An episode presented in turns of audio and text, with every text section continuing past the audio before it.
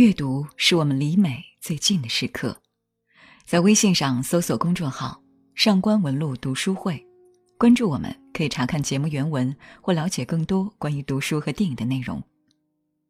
各位好，我是上官文露读书会的主播简宁。你认为，帮过你和你帮过的人，谁更可能为你提供帮助呢？很多人说，我帮过的人。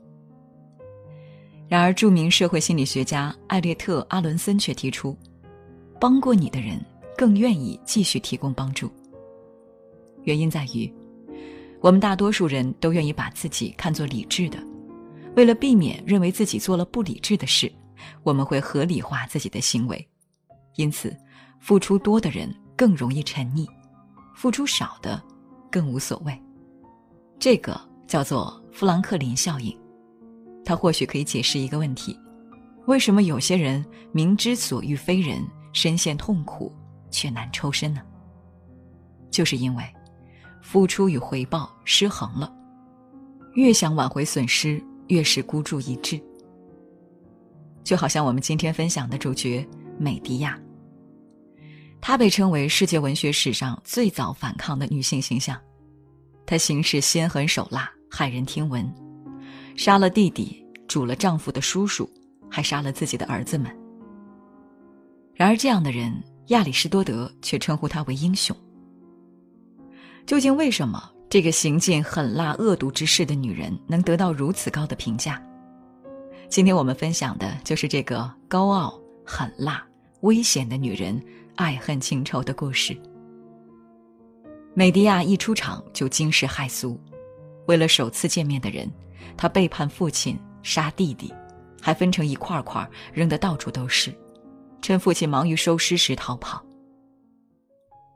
事情缘由是这样的：古希腊英雄伊阿宋为了夺回被叔叔夺走的王位，需要取得金羊毛。金羊毛被毒龙看守，押送束手无策时，金羊毛看守国的公主美迪亚出现了。美迪亚见到押送时，曾被丘比特的箭射中。因此，爱上了伊阿宋，愿意相助。作为拥有强大法力的女祭司，美迪亚用魔法催眠毒龙，趁此机会，伊阿宋取得金羊毛。然而，金羊毛与这个国家的运气相连，美迪亚帮助伊阿宋，就是背叛了父亲和国家。他和伊阿宋一起逃了。科尔喀斯人紧追不舍，美迪亚的父亲派美迪亚的弟弟去追他。这时候。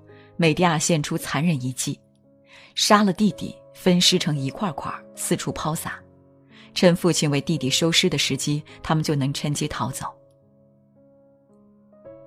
刚遇到伊阿宋，美迪亚就彻底斩断了过去。之后的十年里，他们流亡到科任托斯，美迪亚为伊阿宋生了两个儿子。不得不说，美迪亚为了爱情，经常不惜一切，甚至没底线。那么，他也就面对一个很多人都会面对的问题：付出与回报的失衡。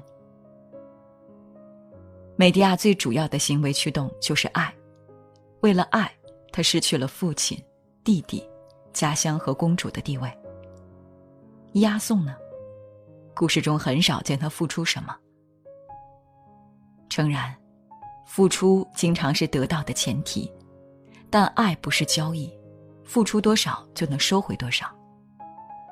如果付出与回报失衡，又该怎么办？米兰昆德拉的《生命不能承受之轻》中说：“无我的爱使人幸福。”特蕾莎爱上托马斯，托马斯却风流不忠，特蕾莎因此痛苦。最后，她竟觉得自己对宠物狗卡列宁的爱，似乎比与托马斯的爱还好一些。因为，他对卡列宁是无我的爱，不想获得，照原来的样子接受他，不想索取，所以他内心很平静。而很多人仍会不由自主的计较，看我付出了什么，我有权得到回报。美迪亚的爱很烈坦荡，常常是单方面的付出，那么他会后悔吗？押送没感激他的付出，反而要抛弃他，娶一位国王的女儿。美迪亚瞬间从足智多谋、法力强大的女巫，成为一位弃妇。他帮他取金羊毛，夺王位，陪他流亡，一起生儿育女，日子过了大半，居然被换了。美迪亚像寻常陷入打击的女人一样，躺在地上不思饮食，浸在悲哀里。他感慨男女不公，一个男人在家腻烦了，可以到外面去。我们女人只能靠着一个人。他甚至痛恨孩子，说自己宁愿提着盾牌打三次仗，也不愿生一次孩子。他感慨命运不公平，承诺不可信，自己为押送付出的一切全被辜负了。接着，更糟糕的事发生了，国王克瑞翁下令将美迪亚与两个儿子驱逐。押送劝美迪亚。我不是为了爱情娶公主，而是想救你，生出一些高贵的孩子来保障我们的家庭。至于你，我可以给你些钱，托朋友帮助你。押送背叛美迪亚，或许是因为新娶公主的地位，或许因为美貌，这些美迪亚曾经都有，但他在与他一起漫长的时光里，逐渐丢失了这些。衰老和时光，谁也逃不了。世上没有一成不变，我们都知道。但或许，爱情本身就暗藏追寻不朽的思念。就如拉纳德雷在《了不起的盖茨比》插曲中唱的：“若我青春不在，容颜已老，你是否还爱我？”莎翁翻译者朱生豪先生这样跟妻子宋清如说。不要愁老之将至，你老了一定很可爱。而且，假如你老了十岁，我当然也同样老了十岁，世界也老了十岁，上帝也老了十岁，一切都是一样。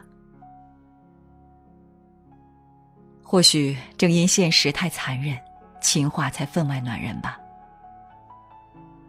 美迪亚没什么好运气，年轻貌美时被利用。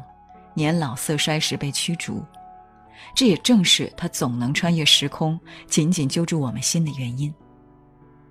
他诉说了一种永恒的焦虑和悲愤。别管你付出多少，别管你现状如何，等你老之将至，你身边的人就会爱上别人，嫌你脾气差，说你咎由自取，赶你离开家，还请你顾大局。这时候，你怎么办？美迪亚说：“别以为我软弱无能、温良恭顺，我恰好是另一种女人，对仇人强暴，对朋友温和，像我这样的为人才光荣。”接下来就是美迪亚最有争议的故事。他送给押送的新娘一件袍子和一顶金冠，袍子散发香气，金冠熠熠生辉，新娘立刻被吸引，但穿上不久就四肢痉挛，口吐白沫。噗的一声摔倒在地，死了。国王同样中毒，也死了。原来，礼物上被美迪亚下了毒。押送立刻去找美迪亚，想让她付出代价，而美迪亚即将做出更可怕的事，她要让押送绝嗣断代，痛苦不绝。他杀了自己的儿子们。押送赶到时，儿子们已像祭品一样倒下。空中传来阵阵声响，押送抬头一看，美迪亚正坐在魔法召来的龙车上，俯视他用力爱过和报复的人间。美迪亚乘龙车逃走，押送在绝望中拔剑自杀。人们对美迪亚报复杀子一直有争议。有人说，因为历史背景，当时孩子被当作男子的财物，美迪亚要毁掉押送的一切。有人说，押送的新娘厌恶这两个孩子，美迪亚走投无路。这种自虐式的报复，美迪亚当然痛苦。他自己也问：为什么想叫他们父亲受罪，弄得我自己反受到双倍痛苦呢？因为，他就是这样的彻底、骄傲和决绝啊！我国汉代有一首乐府诗，叫《上山采迷芜》。上山采迷芜，下山逢故夫。长贵问故夫，新人复何如？新人虽言好，未若故人书。颜色类相似，手爪不相如。大概的意思是，一位被抛弃的妻子上山偶遇前夫。妻子跪下问前夫：“你的新妻怎么样？”前夫说：“你俩美貌差不多，但是她不如你会干活。”现在的人们不会对前夫长跪，但还主张委曲求全、温婉驯良，因为要顾大局。美迪亚却不，作为古希腊神话中的女巫，现代人的经济头脑、及时止损，在他那儿都不存在。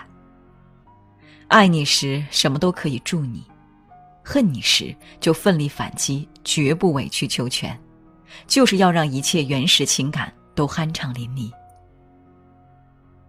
另外，她让人无法忘怀的，大概是那旺盛的生命力。丈夫和儿子都死了，她居然逃到雅典，又和别人生了孩子，再次与命运抗争。黑格尔说：“爱情在女子身上显得最美。”因为女子把全部的精神生活与现实生活都集中在爱情里，她只有在爱情里才能找到生命的支持力。如果她在爱情方面遭遇不幸，她就会像一道火焰，被一阵风吹熄掉。对于许多女子或许如此，失去爱情，包法利夫人会吞下砒霜，安娜·卡列尼娜会跳下铁轨，美迪亚不会。她是强大的，她是坚毅的，她轰轰烈烈，敢爱敢恨，他的生命之火绝不熄灭。这或许也是美迪亚给如今人们的启示：天地如此肃穆，人生如此漫长，无论遇见什么，走下去。好了，朋友们，今天的内容到这里就结束了。美迪亚身上凝缩了太多我们每个人会遇到的问题：爱与恨，背叛与报复。当他被抛弃时，他的悲伤令人同情，作为却让人啧舌。